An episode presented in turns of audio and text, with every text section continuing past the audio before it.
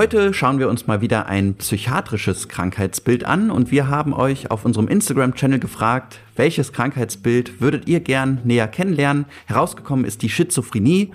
Jeder von euch hat sicherlich schon mal von Schizophrenie gehört, aber es herrscht bei vielen noch Unsicherheit und da möchten wir heute mal ein bisschen Licht ins Dunkel bringen.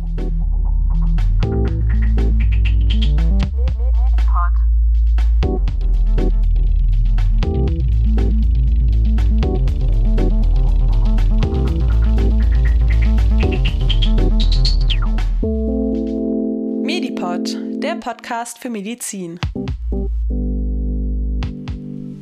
Hallo und herzlich willkommen zu einer neuen Folge vom Medipod. Heute mit mir, dem Kohli, und mal wieder mit Selina. Selina ist ja immer bei uns im Medipod-Team dabei, wenn es wieder um ein psychiatrisches oder psychologisches Krankheitsbild gibt, denn Selina studiert Psychologie und hat auch einen eigenen Psychologie-Podcast. Psylina heißt der und da geht es um ganz verschiedene psychologische Themen und hier im Medipod schauen wir beide zusammen uns immer psychologische, psychiatrische Krankheitsbilder an. Ja, herzlich willkommen, Selina, schön, dass du dabei bist. Ja, schön wieder hier zu sein. Wir haben uns heute ein äh, ganz schön großes Krankheitsbild vorgenommen. Wir hatten euch auf Instagram ja gefragt, was interessiert euch und herausgekommen ist die Schizophrenie. Selina, Schizophrenie, das ist erstmal so ein Fachfremdwort. Was bedeutet Schizophrenie eigentlich?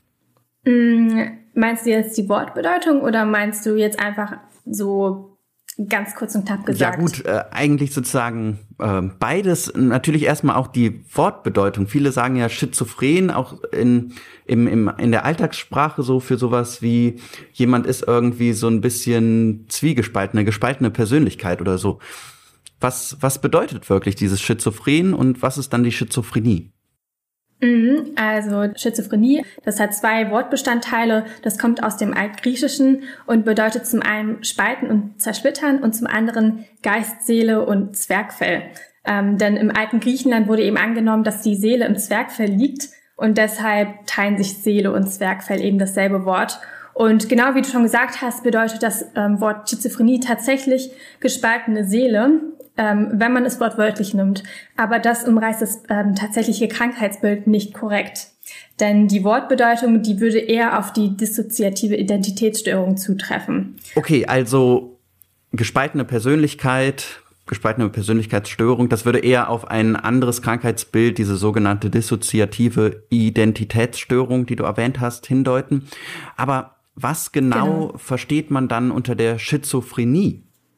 Unter der Schizophrenie versteht man grundsätzlich eine veränderte Wahrnehmung, ein verändertes Erleben und ein verändertes Verhalten, das aber grundsätzlich ganz unterschiedlich bei den betroffenen Personen ähm, sich äußern kann.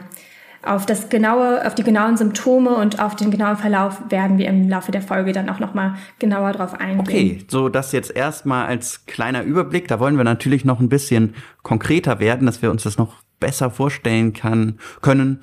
Wie ist das Leben eigentlich für einen Betroffenen mit Schizophrenie und wie äußert sich dieses Krankheitsbild? Selina, woran erkennt denn eine Ärztin oder ein Arzt, dass jetzt jemand an einer Schizophrenie leidet? Wie, wie äußert sich das? Also damit der Arzt erkennt, dass tatsächlich eine Schizophrenie vorliegt, müssen ein paar ähm, ja, Faktoren zutreffen ähm, beim Patienten. Und zwar müssen zwei der folgenden Symptome beispielsweise für mindestens einen Monat auftreten. Das sind beispielsweise der Wahn, Halluzination, eine desorientierte Sprechweise, also dass man beispielsweise die ganze Grammatik einfach weglässt und die Wortfetzen einfach dahin, dahin fließen. Äh, das kann man darunter verstehen. Oder eben auch ein verminderter emotionaler Ausdruck. Diese Symptome, die nennt man fluoride Symptome. Das bedeutet eben, dass sie in der akuten Phase ähm, ja, zu, anzufinden sind. Okay, also du hast jetzt akute Phase gesagt. Scheint also ein Krankheitsbild zu sein, das auch verschiedene Phasen hat. Und gibt es denn auch noch weitere Symptome, noch weitere Bereiche, die, die diese Erkrankung dann beeinflusst bei den Patienten? Mm, genau, also ein weiteres Kriterium ist eben, dass durch diese Symptome oder grundsätzlich durch die Schizophrenie wichtige Lebensbereiche beeinträchtigt werden. Das kann zum Beispiel die Arbeit sein, soziale Beziehungen oder auch die Selbstfürsorge. Und genau, so wie du gerade gesagt hast, ähm, die Schizophrenie, die hat eben verschiedene Phasen, eben die akute Phase und äh, zum Beispiel auch noch die residuale Phase. Das heißt, es ist eine Phase, wo eben gerade zum Beispiel keine akuten Symptome auftreten. Und insgesamt müssen diese Zeichen der Krankheit aber für mindestens sechs Monate anhalten, mit eben einem Monat ähm, mit diesen fluoriden Symptomen. Okay. Mm, jetzt, jetzt haben wir schon mal ein bisschen mehr einen Eindruck davon, was äh, dieses Krankheitsbild sein könnte. Und gleich gehen wir auch noch auf diese verschiedenen Symptome konkreter ein. Nun gibt es ja vielleicht noch andere Krankheitsbilder, die ähnlich aussehen. Äh, stimmt das? Müssen Ärztinnen und Ärzte da noch was unterscheiden? Genau, es ist eben auch ganz wichtig, dass andere konkurrierende Diagnosen ausgeschlossen werden. Und beispielsweise darf das Störungsbild, also die Schizophrenie, eben nicht die Folge der physiologischen Wirkung von Drogen sein. Okay, also Drogen ähm, lösen manchmal ganz ähnliche Symptome aus wie äh, bei schizophrenen Patienten. Und deswegen muss das auf jeden Fall ausgeschlossen werden, dass vorher der Patient irgendwie Drogen eingenommen hat. Wenn dann das alles ausgeschlossen ist, dass es eine andere Erkrankung ist oder durch Drogen entstanden ist, dann schauen wir uns jetzt doch nochmal die Krankheit an sich an. Und du hast auch schon gesagt, dass die in so Phasen verläuft. Was für Phasen kann so eine Schizophrenie haben? Genau, also eben oft ist es so, dass die Krankheit in Phasen verläuft. Meistens ist es so, dass sie mit Negativsymptomen beginnt. Das heißt, dass man zunächst ähm, weniger Emotionen empfindet, dass man das Gefühl hat, gar keine Gefühle mehr zu besitzen. Und deshalb wird die Schizophrenie teilweise am Anfang auch ähm, oft mit der Major Depression, also der klassischen Depression, ähm, verwechselt und ist auch grundsätzlich am Anfang auch schwer davon zu unterscheiden. Außerdem gibt es eben die residuale Phase. Das heißt, dass in dieser Phase eben keine Symptome gibt oder nur ganz leichte. Und es gibt eben auch die Phase der, äh, also die fluoride Phase, wo man eben die Positivsymptome findet. Jetzt habe ich eben diese beiden Symptome gesagt, also Positiv- und Negativsymptome. Das bedeutet eben, dass zum normalen Erleben etwas hinzukommt, also positiv, es kommt noch was dazu, oder eben negativ, äh, also oder eben das, was fehlt, also negativ, etwas wird hinweggenommen. Okay, also ein Begriff, den man erstmal verstehen muss, äh, wie man das so klassifiziert. Positiv hat natürlich nichts damit zu tun, dass es irgendwie positiv sei, ähm, diese Phase ähm, zu haben oder diese Symptome, sondern einfach, dass da Symptome äh, zum Erleben hinzukommen, die sonst so in der Wirklichkeit nicht da sind. Genau. Und es ist meistens so, dass eben in der akuten, also in der fluoriden Phase, die Positivsymptome dominieren. Also das sind zum Beispiel die Halluzinationen, also das sind halt noch empfundene Sinneseindrücke, die halt hinzukommen, die aber nicht der Realität entsprechen, während eben die Negativsymptome, also ja, darunter kann man auch eine depressive Verstimmung ähm, verstehen, die kommen meistens danach oder eben davor. Und die dominieren dann eben dann zu diesem Zeitpunkt und die werden tatsächlich meistens als belastender empfunden. Gut, jetzt habe ich schon mal ähm, einen ganz guten Eindruck davon bekommen, ähm, was das eigentlich für eine Erkrankung ist. Selina, wer kann denn an dieser Erkrankung erkranken? Wann erkrankt man daran und äh, Männer, Frauen gleich häufig? Was weiß man darüber? Also es ist so, dass beide Geschlechter tatsächlich gleich häufig erkranken. Ähm, nur die Wahrscheinlichkeit innerhalb des Lebens, also das heißt, ähm, bei welchem Alter man tatsächlich erkrankt ist, unterschiedlich bei Männern und bei Frauen. Bei Männern ist es so, dass die Wahrscheinlichkeit am höchsten ist oder die Wahrscheinlichkeit auf die normale Menschheit gesehen ist, liegt trotzdem bei einem Prozent. Aber bei Männern liegt es grundsätzlich oder hat man ein erhöhtes Risiko zwischen 15 und 25 Jahren. Und bei Frauen ist es zum Teil zwar auch zwischen 15 und 25 Jahren, aber dann auch nochmal nach der Menopause. Das heißt, Frauen haben sozusagen zwei Altersspannen, wo sie eben ein erhöhtes, erhöhtes Risiko haben, daran zu erkranken. Und bei Männern ist eben größtenteils nur ein Zeitraum. Aber trotzdem besteht natürlich auch ein Restrisiko während des Rest des Lebens. Okay, also gerade beim Männern tritt diese Erkrankung im jüngeren Lebensalter auf, also genau in dem Alter, wo wir jetzt auch gerade sind und wahrscheinlich auch die meisten unserer Hörerinnen und Hörer. Und deswegen auch an dieser Stelle für mich auch nochmal wichtig zu sagen, wenn ihr jetzt während dieser Folge irgendwie verunsichert seid, denkt, vielleicht seid ihr selber oder Bekannte von euch betroffen. Wir verlinken euch auf jeden Fall alle Informationen, wo ihr auch Hilfe finden könnt, in den Shownotes und in unserer Themenwoche auf dem Mediclips Channel auf Instagram werden wir dazu auch noch weitere Informationen zur Verfügung stellen.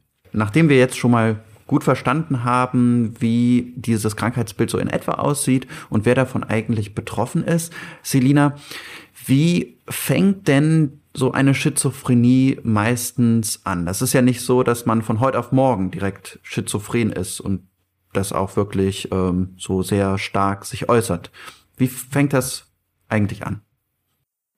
Mhm. Also es ist meist so, dass es eine etwas längere Phase gibt, ähm, die teilweise schon in der Jugend oder in der Kindheit beginnen kann, ähm, wo sich eben die Symptome langsam ähm, entwickeln. Das heißt, meist ist es so, dass ähm, die Personen sich eher so ein bisschen, also anfangs so ein bisschen diffus fühlen, so ein ganz schwer beschreibbares Gefühl von wegen, es stimmt etwas nicht und sie sich aufgrund dessen, also der subjektiven Symptome, sozial rückziehen. Eben weil man ein ganz verändertes Erleben hat. Und das kann schon ganz, ganz früh, bevor eben auch die erste Psychose auftritt, kann das schon ähm, stattfinden. Zusätzlich gibt es dann auch noch eine Konzentrationsschwäche, die auch schon früh beginnt und störende Gedanken. Und als Außenstehender ist es meistens eher so, dass man diese Anzeichen eher einer Depression zuordnet. Okay, weil man sozusagen das Bild eines Depressiven ein bisschen, ein bisschen besser im Kopf hat, ist ein bisschen bekannter, was gehört da eigentlich auch dazu. Verwechseln das häufig Außenstehende. Ähm, wie geht es denn dann weiter? Wie, wie ist der weitere Krankheitsverlauf? Mm, also irgendwann, wenn, ähm, wenn es sozusagen ein, einen größeren Stressor, das heißt ein stressiges Ereignis für die Person gibt, das kann positiv oder negativ sein, ähm, das kann dann der Auslöser dafür sein, dass eben die erste akute Phase sozusagen eintritt. Das heißt, dass sich eben diese Plussymptome äh, entwickeln und dann eben für einen bestimmten Zeitraum die Person dann beeinträchtigen. Nach dieser Phase der Plussymptome kann dann beispielsweise, äh, beispielsweise entweder eine residuale Phase oder eben eine Phase mit Negativsymptomen auftreten. Das kann beispielsweise einen Zeitraum von sechs Monaten einnehmen, es kann aber auch länger oder teilweise auch kürzer sein. Okay, du hast ja auch schon einige dieser Symptome genannt, zum Beispiel Wahn oder Halluzinationen. Ähm, kannst du uns vielleicht noch mal ein bisschen besseres Bild davon geben? Was ist eigentlich so ein Wahn oder eine Halluzination? Was erlebt da der Patient, die Patientin oder auch Umstehende? Also der Wahn, der gehört zu den inhaltlichen Denkstörungen, also eine Gruppe von Symptomen, die eben zur Schizophrenie zählen. Und es handelt sich dabei eben um eine ähm, oder um persönlich falsche Überzeugungen, die mit der Realität nicht übereinstimmen. Und auch wenn andere sozusagen mit offensichtlichen Beweisen einem das Gegenteil ähm, zeigen wollen, behält man trotzdem diese falsche Annahme bei. Das versteht man eben unter dem Wahn. Und es gibt ähm, da nochmal ganz verschiedene Unterstufen von Wahn. Zum Beispiel gibt es den bizarren Wahn, den Verfolgungswahn oder den Beziehungswahn. Okay, ähm, also um das vielleicht noch mal konkreter diese Beispiele zu machen, äh, ich meine Überzeugungen, wo, wo andere einem, einem beweisen wollen, dass das nicht so ist. Das, das kennt wahrscheinlich jeder von uns ja mal. Aber jetzt so ein, so ein Verfolgungswahn zum Beispiel. Ähm, wie äußert sich das? Mm, es gibt zum Beispiel Patienten mit Schizophrenie, die annehmen, von Aliens verfolgt zu werden.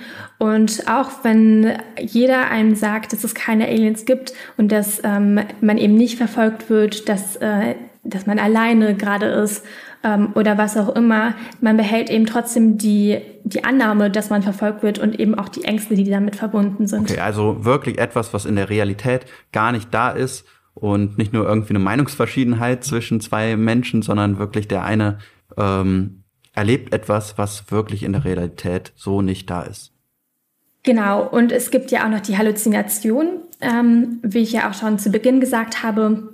Und hierunter versteht man eben eine sensorische Wahrnehmung. Das kann zum Beispiel akustisch sein, also dass man was hört, ähm, taktil, also dass man irgendwas fühlt, oder optisch, dass man was sieht, oder olfaktorisch, dass man etwas riecht. Also sozusagen jede Sinneseingebung könnte es sein, die als real empfunden wird, aber tatsächlich gibt es keine äußere Stimulation. Also es ist eben keine reale Erfahrung, die man, die man sozusagen empfindet, aber es fühlt sich für die Person so an. Also es gibt dazu auch ein ähm, sehr interessantes Experiment, wo eben herausgefunden werden konnte, dass verbale Halluzinationen, ähm, also Personen mit Schizophrenie, die Stimmen hören, dass bei denen eben eine Aktivierung des auditiven oder auditorischen Kortex stattfindet. Das ist eben der Teil im Gehirn, der ähm, aktiviert wird, wenn man was hört. Ähm, und auch andere Areale, die für das Sprachverständnis und für die Sprachproduktion verantwortlich sind, die werden eben durch verbale Halluzination, also durch dieses Stimmenhören, werden die aktiviert. Und das ist eben auch beim tatsächlichen Hören der Fall. Wenn man jedoch aber innerlich nur etwas nachspricht, also wenn ich mir jetzt vorstelle, ich ähm, sage jetzt irgendwas in meinem Kopf oder wenn man sich nur irgendwelche Reize, also irgendwelche auditiven Reize vorstellt, dann führt es eben nicht zu einer Aktivierung in diesen Bereichen. Und das erklärt eben auch, warum Halluzinationen so real empfunden werden, weil sie eben ein sehr vergleichbares Aktivierungsmuster im Gehirn auslösen. Okay, ja, das, das ist auf jeden Fall super spannend und ähm, hilft das zu verstehen, weil jeder denkt ja vielleicht, okay, ich spreche auch mal mit mir selbst oder habe verschiedene Stimmen in meinem Kopf, aber das ist nicht das, ähm, was ähm, Menschen empfinden, die Halluzinationen haben, sondern die hören wirklich richtige Stimmen und haben dann auch ähm, wirklich die gleiche Aktivierung in ihrem Gehirn, wie wenn eine echte Stimme da auch da wäre. Genau. Okay, und was ich auch spannend fand und was ich jetzt bei deiner Erklärung zum ersten Mal auch so richtig gut verstanden habe, ist ähm, auch der Unterschied zwischen dem Wahn und der Halluzination. Also du hast eben ja das Beispiel mit den Aliens, die jemanden verfolgen, für den Verfolgungswahn äh, gebracht. Also ist es so, dass man einen Verfolgungswahn hat, wenn man sich nur von den Aliens dann verfolgt fühlt. Aber wenn man die jetzt auch noch sehen würde, dann hätte man dazu natürlich auch noch eine Halluzination. Stimmt das? Genau, also beide Symptome können tatsächlich auch komplementär wirken. Die können auch zusammen auftreten, aber es muss eben auch nicht. Ich hoffe, dass wir euch, den Hörerinnen und Hörern, jetzt ein bisschen näher bringen konnten, diese wirklich abstrakten Symptome, ähm, die ja die meisten von uns nicht kennen, weil sie so realitätsfern sind, aber die Betroffenen natürlich sehr unter diesen Symptomen leiden. Selina, kannst du uns noch ein paar weitere äh, Symptome der Schizophrenie schildern? Es gibt ja unheimlich viele. Wir haben jetzt schon mal einige der wichtigsten genannt. Was gibt es noch?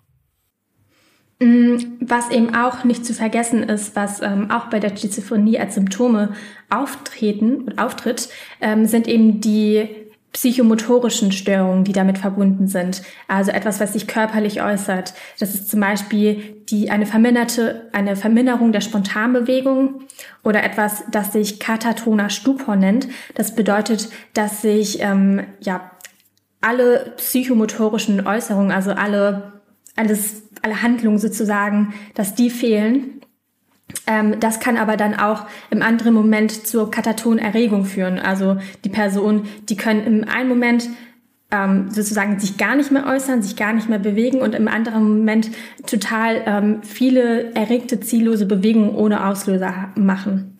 Ja, das sind wirklich sehr gravierende Symptome, die jetzt nicht bei jedem Schizophrenen natürlich auftreten. Genau. Aber wer so einen katatonen Stupor zum Beispiel schon mal gesehen hat, das ist wirklich ich war mal ja äh, auch äh, innerhalb meines Studiums äh, in der Psychiatrie auf einer geschützten Station und diese Menschen sind wirklich ganz starr oder blicken starr vor sich hin, bewegen sich überhaupt nicht mehr über Stunden oder sogar mhm. Tage oder Wochen.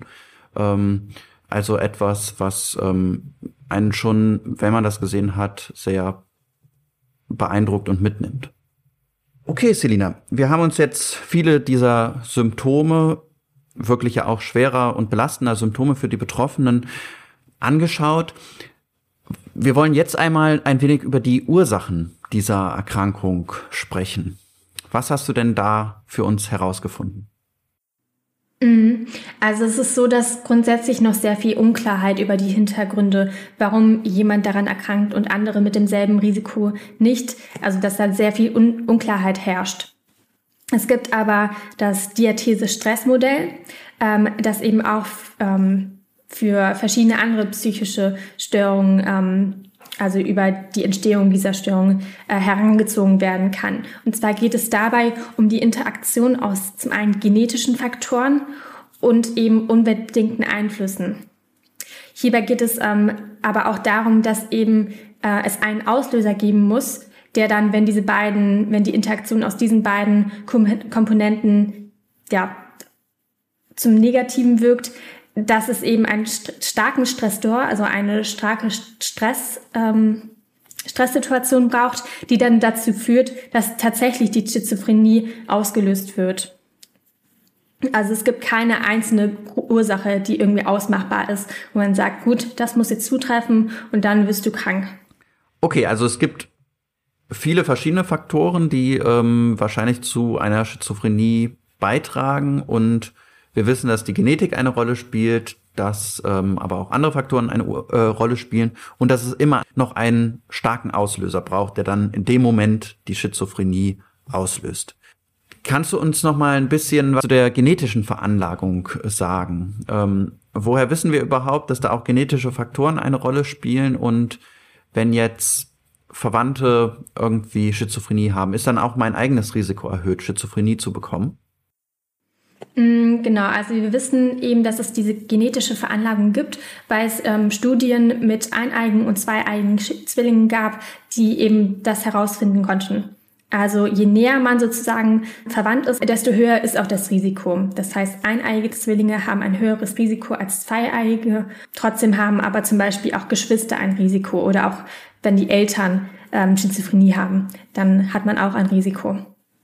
Grundsätzlich liegt das Risiko aber bei der allgemeinen Bevölkerung bei einem Prozent. Okay, also das Lebenszeitrisiko für die normale allgemeine Bevölkerung an einer Schizophrenie zu erkranken liegt bei nur ein Prozent, also einer von 100 Personen erkrankt im Laufe des Lebens an einer Schizophrenie. Das ist jetzt nicht unbedingt eine super häufige Erkrankung wie Depressionen oder auch Essstörungen. Steigt denn die Anzahl an Erkrankten an Schizophrenie in den letzten Jahren? Also wir sehen das ja bei vielen anderen psychiatrischen Erkrankungsbildern. Steigt auch die Anzahl von Schizophrenie-Erkrankten? Hm, tatsächlich nicht. Also die liegt stabil bei einem Prozent. Im Gegensatz zum Beispiel zu Depressionen, die ja wirklich sehr stark in letzter Zeit oder in den letzten Jahren gestiegen sind. Es ist auch so, dass ähm, grundsätzlich in verschiedenen oder ja, allgemein auf der Welt verteilt liegt das Risiko eigentlich stabil überall bei einem Prozent. Also es gibt jetzt nicht ein, ein Land oder ein Gebiet auf der Erde, wo man sagt, okay, da gibt es jetzt nur 0,2 Prozent äh, Schizophrenie-Patienten, ähm, sondern es ist überall einigermaßen gleich verteilt. Wir haben uns jetzt ja die Genetik schon ein bisschen näher angeguckt. Du hast aber auch noch andere Faktoren erwähnt. Welche anderen Faktoren weiß man denn oder vermutet man zumindest, dass sie zur Entstehung einer Schizophrenie beitragen können? Mhm, genau, also es gibt eben auch noch die sozialen Faktoren, die halt ganz wichtig für die Interaktion ähm, sind.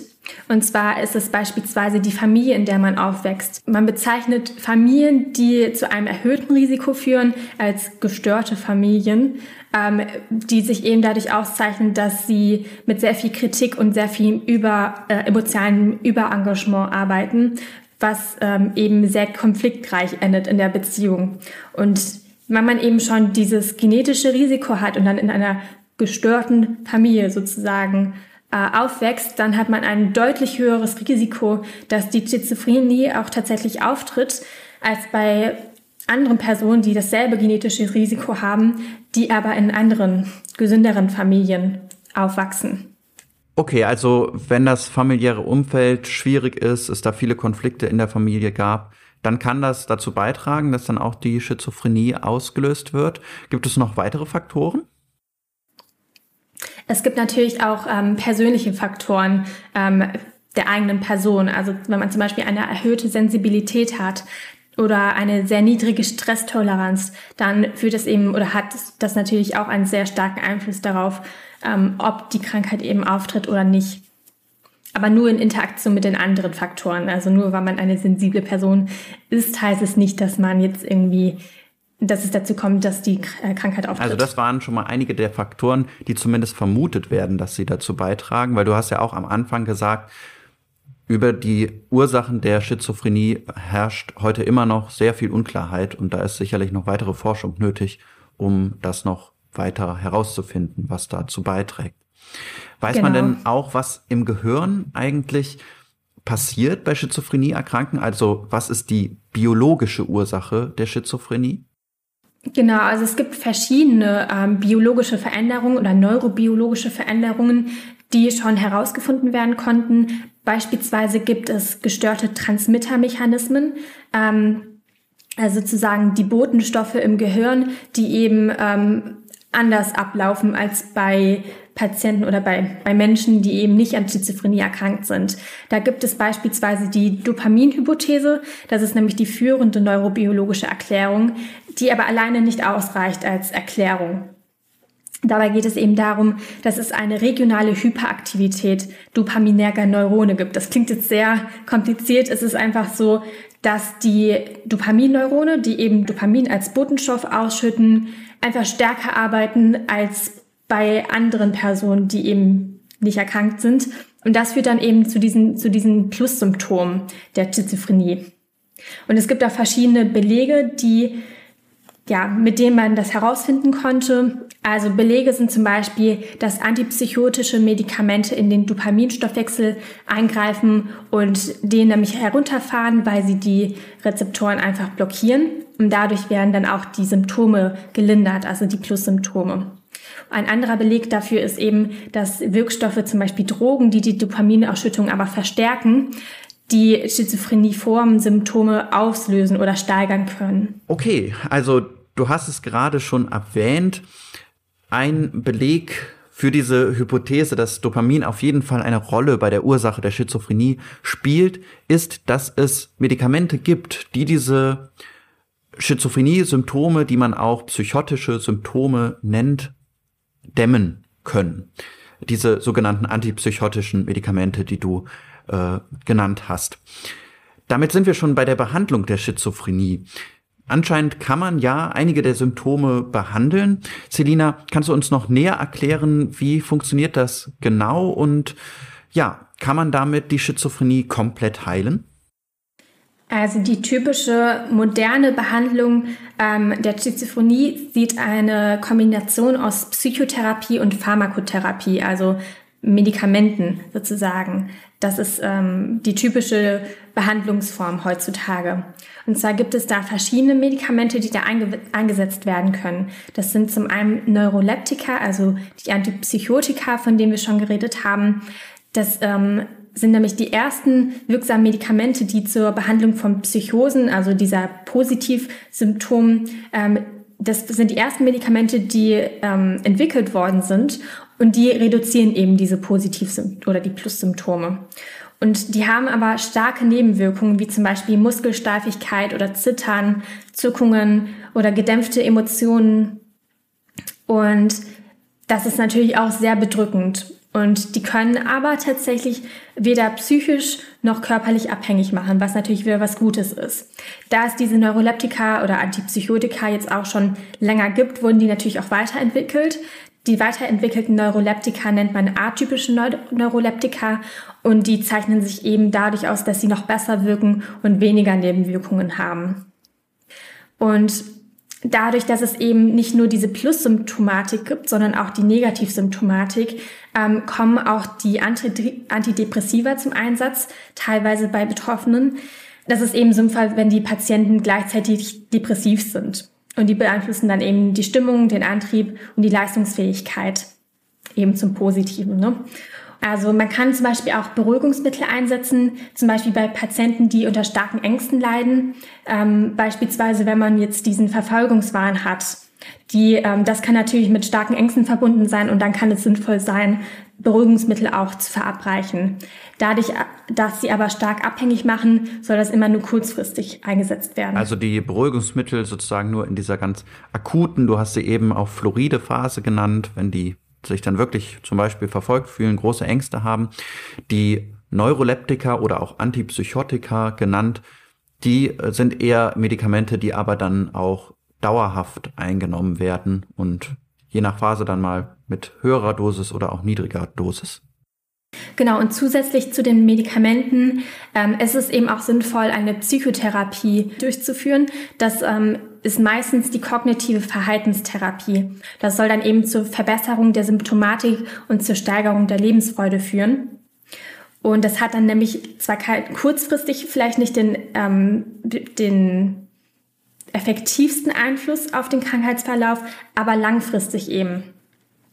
Dann in der Psychotherapie sollen Ziele wie zum Beispiel der Abbau von Ängsten behandelt werden, der Umgang mit Stress und belastenden Situationen soll verbessert werden und es sollen auch beängstigende Erlebnisse verarbeitet werden.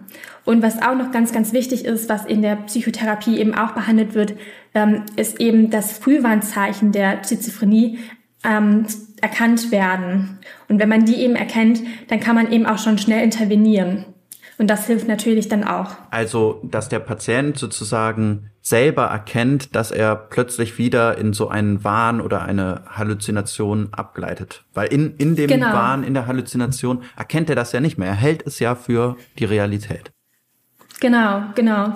Aber davor gibt es natürlich schon die Frühwarnzeichen und da fertigt man sich eben eine bestimmte Liste an und die geht man durch und wenn diese Sachen zutreffen, dann sucht man sich eben schon direkt Hilfe. Das gibt es auch noch für andere Krankheiten, aber gerade bei der Schizophrenie ist das etwas, was wirklich ähm, sehr sinnvoll ist. Also ganz wichtig auch, dass diese Patientinnen und Patienten da auch nicht allein gelassen werden, weil du sagst es ja, man geht dann diese Frühwarnzeichen durch und muss sich dann natürlich auch Hilfe suchen, damit andere auch genau. einem Hilfe geben können, ob, ob man aus der Realität sozusagen abgleitet.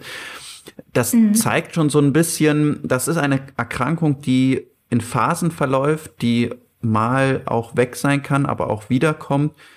Ist denn durch diese Therapien, die wir jetzt besprochen haben, die Medikamente, die Psychotherapie, kann Schizophrenie denn auch komplett geheilt werden? Mhm. Also das ist ganz unterschiedlich. Also grundsätzlich der Verlauf einer Schizophrenie, der variiert ja sehr stark von Mensch zu Mensch. Und es gibt eben keine allgemeingültige Prognose, die man so setzen kann. Also manche Menschen erleben eben nur eine akute Phase, bei anderen kann der Verlauf aber schwerwiegender sein und mündet dann in eine chronische Schizophrenie, die eben ähm, wirklich durchgehend ähm, von solchen Halluzinationen oder Warnzuständen ähm, geprägt sein kann. Und es gibt wiederum andere, die eben immer wieder so schizophrene Phasen äh, erleben, aber die dank der Behandlung wieder abklingen. Genau, in den meisten Fällen werden die akuten Symptome im Laufe der Zeit aber schwächer und trotzdem muss eine Schizophrenie aber oft ein Leben lang behandelt werden, weil eben das Risiko besteht, dass wieder eine Phase auftritt, auch wenn es vielleicht einen ganz langen äh, Zeitabstand gibt, wo eben keine Phase war. Genau, und seit es eben diese Behandlung, also diese Kombinationsbehandlung aus Neuroleptika und Psychotherapie gibt, hat sich die Prognose auch deutlich verbessert von äh, Patienten mit Schizophrenie. Und zwar ist es so, dass 20 bis 25 Prozent mit dieser Behandlung wieder ganz gesund werden, also dass sie keine, keine Phasen mehr haben. Und das finde ich ist wirklich ein sehr, sehr guter Erfolg, ähm, wenn man eben vergleicht, wie die Behandlung vielleicht früher aussah oder die Prognose früher aussah. Und bei anderen, wo man eben vielleicht nicht erreicht, dass sie komplett gesund sind, kann aber dadurch erreicht werden, dass sie eben nur noch ambulant betreut werden und dadurch eben ein weitgehend normales Leben führen können. Dabei ist aber wichtig, dass sie eben durch das soziale Umfeld unterstützt werden, also mit viel Verständnis und Unterstützung durch Freunde und Familie. Genau, also du sagst es nur noch ambulant betreut. Das zeigt schon so ein bisschen, in den akuten Phasen sind schizophrene Patienten meistens ähm, so krank, dass sie in die Psychiatrie aufgenommen werden müssen. Und genau, du hast es gesagt, positiv ist ähm, heute, dass man mit Medikamenten und Psychotherapie schon ein Viertel der Fälle heilen kann und auch viele andere Erkrankungsverläufe zumindest positiv beeinflussen, dass sie lange Phasen haben, wo sie wirklich nicht im Krankenhaus sein müssen und am gesellschaftlichen Leben teilhaben können. Genau. Ja, und du hast auch schon gesagt, selbst die, die immer wieder irgendwann im Leben eine neue Phase der Erkrankung bekommen, können dazwischen ein weitgehend normales Leben führen, wo auch das soziale Umfeld eine ganz wichtige Rolle spielt. Und das ist genau das Thema, was wir uns dann in der nächsten Folge zu dieser Erkrankung anschauen möchten. Wir haben uns überlegt, dass wir zu dieser wirklich ja sehr komplexen und aber auch sehr wichtigen Erkrankung ähm, zwei Folgen machen wollen und in der nächsten Folge schauen wir uns dann an, wie ist eigentlich das Leben als Betroffener mit einer Schizophrenie? Wie können wir als Umfeld, als Gesellschaft auch dazu beitragen, dass schizophrene Patientinnen und Patienten nicht ausgegrenzt und stigmatisiert werden und dass sie ein weitgehend normales Leben in unserer Gesellschaft führen können. Vielen Dank dir schon mal, Selina, heute für diese ganz spannenden und umfassenden Einblicke in dieses komplexe Krankheitsbild der Schizophrenie. Und wir freuen uns natürlich immer über euer Feedback. Schreibt uns gerne Fragen zu dieser Erkrankung, zu diesem Krankheitsbild, was wir besser machen können, was wir noch erklären sollen. Und schaut dazu auch mal in unsere Themenwoche auf dem Mediclips Channel auf Instagram herein. Da werden wir auch noch ganz viel um das Thema Schizophrenie euch präsentieren. Wenn ihr noch weitere Infos braucht, dann sind die auch in, der, in den Shownotes unserer Sendung zu finden. Und dann wünsche ich dir, Selina, und euch, den Hörerinnen und Hörern, eine ganz gute Zeit. Und wir hören uns dann bei der nächsten Folge zur Schizophrenie wieder.